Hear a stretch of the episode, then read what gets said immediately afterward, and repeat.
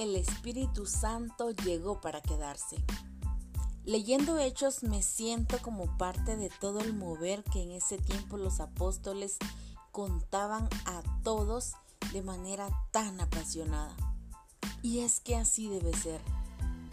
La pasión de Pedro por hablar de Jesús y entender que por medio del Espíritu Santo podía sanar enfermos y liberar a los cautivos es contagiosa.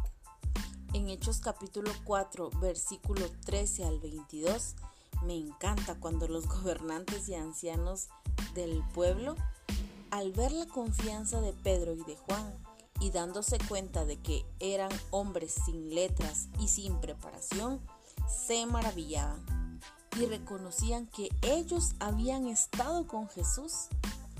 Y viendo junto a ellos de pie al hombre que había sido sanado, no tenían nada que decir en contra.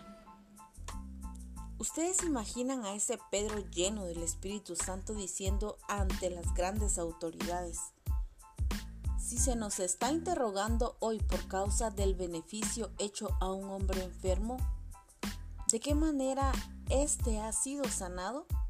Sabed todos vosotros y todo el pueblo de Israel que, en el nombre de Jesucristo el Nazareno, a quien vosotros crucificasteis y a quien Dios resucitó de entre los muertos, por él, por él este hombre se halla aquí sano delante de vosotros.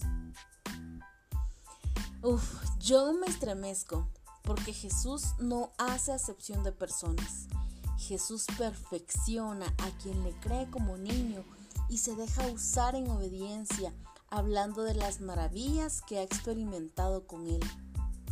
Me hace pensar que nada se trata de nosotros, ni de nuestra propia condición.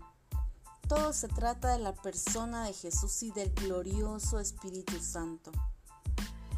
Seguramente tú te has sentido como Pedro queriendo contar al mundo los milagros que ves a diario, las revelaciones que recibes, lo que aprendes sobre Jesús, las veces que el Espíritu Santo te habla, en fin.